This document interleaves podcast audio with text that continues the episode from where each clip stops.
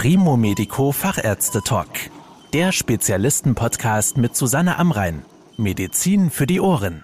Darmkrebs ist eine der häufigsten Krebserkrankungen in Deutschland und etwa 30 Prozent der Tumore befinden sich im Enddarm. Diese werden dann als sogenannte Rektumkarzinome bezeichnet.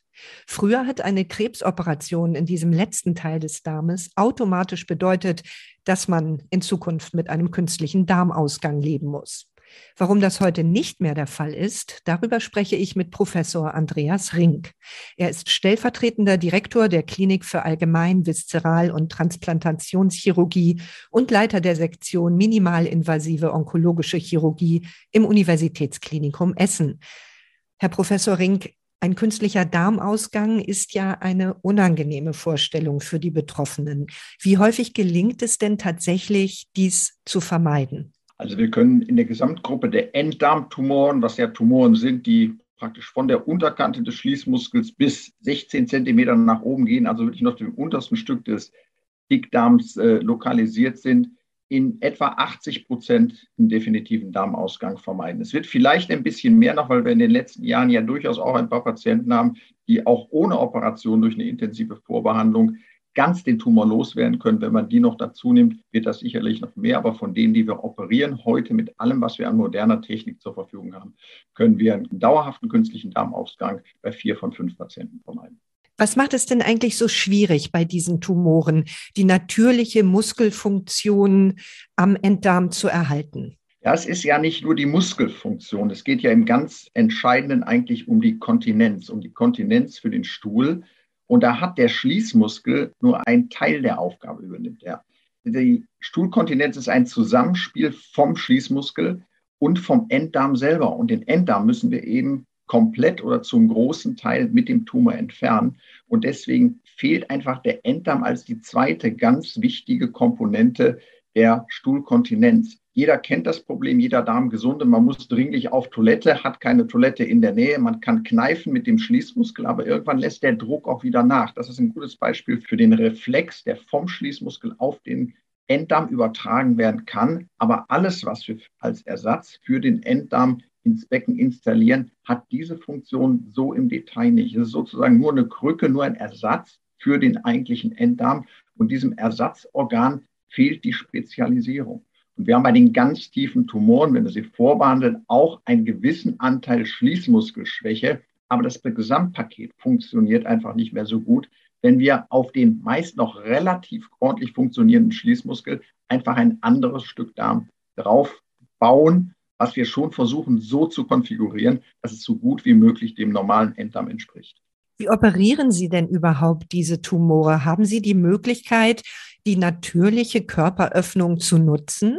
Ja, also wir vermeiden fast in 100 Prozent heute offene Operationen. Wir machen das praktisch ausschließlich in minimalinvasiver Technik. Das heißt, wir operieren dann schon in der Mehrzahl der Fälle durch die Bauchdecke, aber eben nicht mit einem großen Schnitt, sondern nur über Mini-Zugänge von ein bis anderthalb Zentimeter, die wir einfach brauchen, um unser Spezialinstrumentarium in den Bauch, in das Becken hineinzubringen. Das Spezialinstrumentarium ist vor allen Dingen eine ganz hochauflösende Kamera, die uns die Strukturen im Bauchraum und im Becken eigentlich viel deutlicher, viel besser zeigt, als wenn wir jetzt in der offenen Chirurgie einfach mit dem bloßen Auge drauf gucken weil wir haben heute Geräte, die uns das Ganze mit zehnfacher Vergrößerung dreidimensional darstellen, dass wir Strukturen sehen, die wir auch mit dem bloßen Auge gar nicht erkennen. Und wir haben eben auch Instrumente, mit denen wir sehr präzise dann operieren können. Gerade bei den Enddarmtumoren unten im kleinen Becken nutzen wir auch Operationsroboter. Das sind nicht Instrumente, die selber operieren, sondern das sind einfach Geräte, die uns helfen, auf kleinstem Raum ganz hochpräzise die tumortragenden Anteile und alles, was zum Tumororgan gehört, rauszuoperieren und alles, was für den Erhalt der Funktion wichtig ist, drin zu lassen und zu schonen. Da ist eben die robotische Chirurgie sehr hilfreich und wir nutzen auch sehr häufig den Zugang durch den Schließmuskel. Gerade bei den tiefen Tumoren müssen wir die Nahtverbindung vom neuen Enddarm an den Schließmuskel ohnehin von unten per Hand nähen. Und bei kleinen Tumoren holen wir oft auch das ganze Paket unten durch den Schließmuskel raus. Bei größeren Tumoren muss man dann einen kleinen Schnitt am Bauch machen, um das Präparat zu bergen. Aber das ist wirklich nur eine kleine Bergeinzision, die auch relativ wenig belastet. Aber wir machen es nicht aus kosmetischen Gründen minimalinvasiv, sondern weil wir einfach hochpräzise und, wie ich überzeugt bin, präziser als in der offenen Chirurgie diese Operation durchführen können. Was bedeutet denn dieser Eingriff auch, wenn er so schonend vorwiegend durch kleine Schnitte möglich ist für die anderen Organe? Das kleine Becken haben Sie ja schon erwähnt. Das ist ja doch alles recht eng beieinander da unten. Das ist das Besondere eben bei den Enddarmtumoren, auch im Vergleich zu den Dickdarmtumoren im Becken, liegt der Enddarm eben in unmittelbarer Nähe zu den Geschlechtsorganen und auch zur Blase. Und ganz wichtig ist auch, dass sozusagen alle drei Gruppen von Organen, Blase, mit ableitendem Harntrakt und Blasenschließmuskel, Geschlechtsorgane und Darm alle quasi aus dem gleichen Schaltkasten mit Nerven versorgt werden. Und die Kunst jetzt bei der Enddarmchirurgie beim Tumor ist, wir müssen sozusagen die Kabel, die zum Enddarm gehen, aus dem Schaltkasten rausziehen und die Kabel, die für die Geschlechtsorgane notwendig sind und für die Blase drin lassen. Und das ist eben das, wo wir die sehr präzise Chirurgie zu brauchen. Dazu müssen wir exakt wirklich sehen können, diese Strukturen sehr gut darstellen können. Und wir können sie heute ja auch im Rahmen von Operationen messen, Stichwort pelvines Neuromonitoring, was wir ja auch gezielt auch einsetzen, um zu überprüfen, ob die Beckenfunktion wirklich noch intakt ist und ob Strukturen, die wir sehen, wirklich Nerven sind. Das heißt also, Sie können tatsächlich schon während des Eingriffs überprüfen, ob die anderen Organe so funktionieren, wie sie sollen und nicht erst danach das große Erwachen kommt. Zum großen Teil können wir das intraoperativ heute schon machen, ja. Wie aufwendig und auch wie komplikationsanfällig sind denn die Nähte, von denen Sie vorhin auch schon gesprochen haben? Der Darm muss ja doch einiges aushalten. Wir machen ganz viele Nahtverbindungen vom quasi neuen Enddarm auf den Schließmuskel oder das letzte Stück von dem noch zu erhaltenen Enddarm mit Maschinen, mit Klammernahtgeräten. Das sind ganz feine Titanklammern. Das ist auch hoch standardisiert und da ist in den letzten ja, 30 Jahren sehr viel technologischer Fortschritt reingemacht worden, diese Klammernähte so gut wie möglich und so sicher wie möglich zu machen. Trotzdem heilen Nahtverbindungen unmittelbar am Schließmuskel deutlich schlechter als irgendwo mitten im Darm. Und das ist auch immer noch ein bisschen ein ungelöstes Problem. Das ist auch der Grund, warum wir relativ häufig bei diesen ganz tiefen Nahtverbindungen doch vorübergehend erstmal einen Ausgang machen, damit das in Ruhe einheilt. Man kann nicht sagen, man hat keinen zweiten Versuch, aber der zweite Versuch ist immer viel schwerer als der erste. Und wenn das Ganze mal nicht beim ersten Mal funktioniert hat, das macht Narbe, das Entzündung, dann leidet auch die Funktion drunter. Das heißt, man soll alles tun, damit das funktioniert. Wir achten extrem auf gute Durchblutung, auf Spannungsfreiheit. Es gibt viele technische Aspekte, die man dabei beachten muss. Und bei den ganz tiefen Tumoren nähen wir das auch wirklich per Hand mit guter chirurgischer Handarbeit. Das ist ein gewisser Anteil einfach Erfahrung, wie man diese Nähte anlegt. Aber es kann durchaus mal sein, dass so eine Naht dann undicht wird. Und das ist auch statistisch auch wirklich in den weltweit größten Zentren sprechen wir von 10, 15 Prozent in der Größenordnung. Und das ist ein Grund, warum man dann sagt, dann lieber ein paar Wochen so eine Nahtverbindung schützen mit einem Ausgang. Nicht bei allen Enddarmtumoren, bei hochgelegen machen wir das oft auch ohne. Aber wenn es ganz tief ins Becken geht, wenn man noch eine Vorbehandlung hat oder wenn andere Risikofaktoren bestehen, dann besser. Einmal operieren, es geht alles gut und man muss dann den Ausgang wegmachen, später, wenn es eingeheilt ist. Die Nahtverbindung unten im Enddarm ist und bleibt ein bisschen schwieriger, auch wenn man sie technisch beherrscht. Sie hat ein bisschen mehr Störrisiko, als wenn wir die mitten im Darm irgendwo machen. Wenn Sie sagen, Sie müssen den neuen Enddarm annähen, verkürzen Sie denn einfach den Weg des Darmes oder setzen Sie da ein Transplantat ein? Nein, wir verkürzen den Weg. Also der Darm geht praktisch an der Bauchhöhle, macht einen großen Bogen außenrum und wir machen diesen Bogen ein bisschen kleiner. Dadurch gewinnen wir eine Menge Strecke, sodass wir ein Stückchen Darm, was eigentlich sonst so im linken Mittelbauch liegt oder ja, etwa im Mittelbauch, letztlich ins Becken transponieren. Und das können wir einfach dadurch, dass wir die Verklebung des Darms zur rückseitigen Bauchwand lösen. Und es ist ganz wichtig, dass dieses Darmstück muss wirklich ganz locker unten bis zum Schließmuskel gehen. Wenn das unter Zug eingenäht wird, dann kann diese Nahtverbindung nicht richtig abheilen, dann wird sie eng, dann vernarbt sie, dann funktioniert das ganze Konstrukt nicht. Aber man hat eigentlich immer die Möglichkeit, ausreichender, wir sagen Mobilisation, wenn wir alles, wo keine Blutgefäße drin sind, schön lockern, diese Verklebung lösen, geht eigentlich immer gut durchbluteter Darm da unten runter. Das ist die ganz große Ausnahme, dass das nicht funktioniert. Wenn das mal nicht funktioniert, kann man auch mal mit dem rechtsseitigen Dickdarm dann ein Interponat machen, aber das ist was für ganz besondere Fälle, was wir auch schon mal machen, aber nicht im Routinefall. Wie belastend sind diese Eingriffe für die Patientinnen und Patienten? Wie geht es denen nach der Operation? Ja, ich glaube, da hat sich auch sehr viel getan, einfach durch das minimalinvasive Operieren. Man braucht in der Regel nach so einem Eingriff nicht auf die Intensivstation. Man ist natürlich am Tag der Operation müde, aber so ein normaler Ablauf nach einer auch großen Enddarmoperation ist ein Krankenhausaufenthalt von fünf bis sechs Tagen. Es ist eher die Ausnahme, dass man wirklich deutlich länger liegt. Also wer keine Komplikationen hat, liegt kaum über eine Woche. Das ist, wenn man so einen vorübergehenden Darmausgang kriegt, wir wollen immer, dass die Patienten auch wissen, wie man damit umgeht. Ein bisschen mehr Flüssigkeitsverlust hat man, das muss man so ein bisschen einstellen. Das ganze Management muss stimmen, das häusliche Umfeld muss stimmen. Aber wer fit ist und will, geht eigentlich am fünften Tag etwa nach Hause und ist dann auch relativ fit. Welche Einschränkungen gibt es denn für die Patientinnen und Patienten nach dem Eingriff, auch in Bezug auf die Nahrungsaufnahme?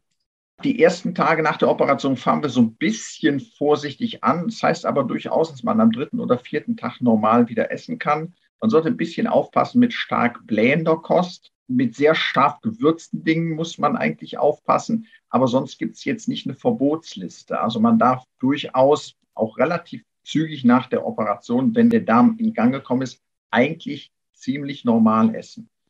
Wenn man den Darm danach dann, wenn man vorübergehenden Ausgang hatte, wenn man den in Gang bringt, es merken schon viele Patienten das Fehlen des Enddarms. Muss man ganz klar sagen, so 40 bis 50 Prozent haben eine Funktionseinschränkung des Darms.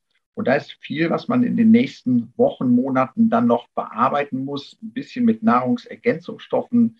Da sind lösliche Ballaststoffe sehr wertvoll, die dafür sorgen, dass der Stuhl eine gleichmäßige Konsistenz hat. Damit der Darm sich auch richtig entleeren kann, ist eine ganz wichtige Komponente, weil der normale Enddarm ist ja nicht nur fürs Stuhlhalten wichtig, sondern auch für die willentliche Entleerung. Also wir müssen gucken, dass der jetzt nicht steinhart der Stuhl im Darm drin ist und nicht raus will, ist auch ganz schlecht für die Funktion. Manchmal, wenn der Stuhl sehr weich wird, kann man das auch ein bisschen mal medikamentös einbremsen. Und wenn das Entleeren ganz schwierig wird, kann man sich auch mit so ein bisschen Entleerungshilfen von einem Zäpfchen bis zum kleinen Einlauf behelfen. Und damit kriegt man doch einen ganz großen Teil dieser Funktionsstörung wirklich beseitigt. Wir haben manche Patienten auch, die haben wirklich richtig Probleme damit, dass der Darm sich nicht entleeren will, dass man dann, wenn es kommt, sehr häufig auf Toilette muss. Da kann man auch mit einer Spülung, wir nennen das retrograde anale Irrigation, dass man damit den Darm spült. Das ist extrem hilfreich, um diese Probleme zu vermeiden. Wir haben ein spezialisiertes Organ rausoperiert und das, was wir dafür einbauen, ist nur ein Ersatzteil. Und es funktioniert nicht so eins wie beim Auto, wenn die Lichtmaschine kaputt ist und ich kriege aus der Werkstatt eine neue. Das Originalteil haben wir nicht ein zweites Mal. Wir müssen nur etwas anderes nehmen, was sehr ähnlich dem Original kommt. Aber wir kriegen doch die allermeisten Patienten zu einer sehr guten Lebensqualität damit.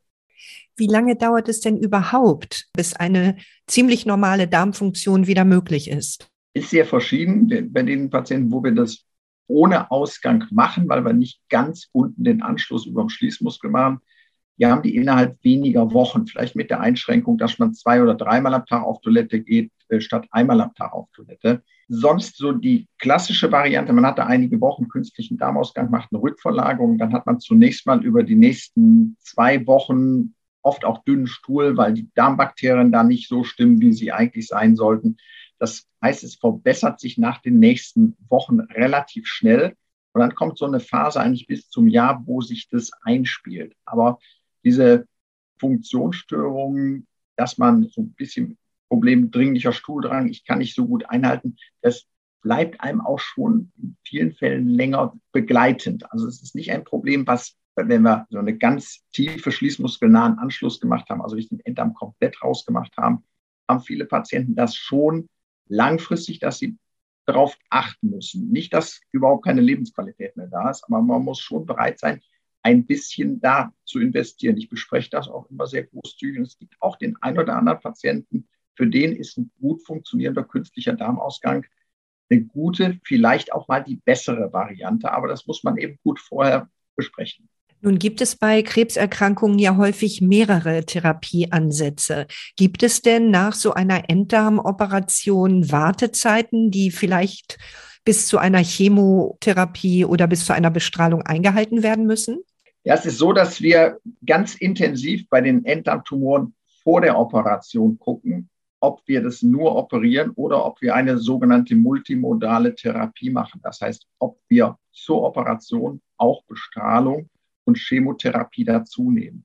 Wenn die Indikation dazu besteht, machen wir das möglichst vorher, weil es erstens effektiver ist, zweitens besser vertragen wird und drittens zumindest eine kleine Chance auch bietet, dass der Tumor komplett unter der Vorbehandlung verschwindet. Und wir sind in den letzten Jahren, gibt es zunehmende Hinweise darauf, dass man dann, wenn er wirklich weg ist, unter einer sehr engmaschigen Nachsorge auch mal sagen kann, wir operieren den Tumor gar nicht. Und das ist natürlich für den Funktionserhalt die allerbeste Variante, dass der Tumor durch die Vorbehandlung komplett weggeht. Gleichwohl sollte man diese intensivere Vorbehandlung nur dann machen, wenn es auch notwendig ist. Das heißt, früh gut zu operierende Tumoren, die haben auch nichts, auch nicht da, dass die mit der überwältigender Mehrheit auf die Vorbehandlung ansprechen. Und dann würde, wenn wir die alle radiochemotherapien, würden wir ganz viele Menschen operieren, bestrahlen und chemotherapieren, die mit nur Operation auch zurechtgekommen werden. Und dann ist die Funktion besser, weil auch die Bestrahlung ist schlecht für die Funktion. Aber wenn wir bestrahlen, ist viel besser, wir bestrahlen vor der Operation als nach der Operation. Das heißt, nach der Operation bestrahlen wir eigentlich nur dann, wenn wir vor der Operation irgendwas noch nicht gewusst haben, was wir nach der Operation erst wissen. Das ist vielleicht doch, dass kleine Lymphknoten, die wir nicht gesehen haben, doch Krebs gehabt haben, dass der Tumor sehr nah an irgendeinem Rand ist, irgendwelche Sachen, ich sage mal im Kleingedruckten vom Befund der feingeweblichen Untersuchung. Das kann sein, aber das ist ein sehr geringer Teil der Patienten. Und dann versuchen wir im Grundsatz, dass das Fenster zwischen Operation und Folgetherapie nicht zu groß wird. Maximal sechs Wochen versuchen wir. Man muss fit genug dafür sein, damit man die Therapie startet. Aber ich habe auch durchaus Patienten, die nach drei Wochen schon starten. Die, einen Ausgang noch haben, fangen oft auch gern früh an, wenn sie fit sind. Dann ist es schneller rum, weil meistens machen wir die Nachbehandlung dann erst durch, dann den Ausgang weg. Also da versuchen wir einfach das Intervall klein zu halten. Es gibt so ganz bisschen Hinweis darauf, wenn wir das Intervall zu sehr strecken, ist diese Zusatzbehandlung vielleicht nicht mehr so effektiv, als wenn wir sie etwas näher an die Operation bringen. Vielen Dank für die Informationen, Herr Professor Ring. Gerne. Das war der Primo Medico Fachärzte Talk. Danke, dass Sie zugehört haben. Mehr Informationen rund um das Thema Gesundheit und medizinische Spezialisten finden Sie auf primomedico.com. Bis zum nächsten Mal, wenn es wieder heißt Medizin für die Ohren.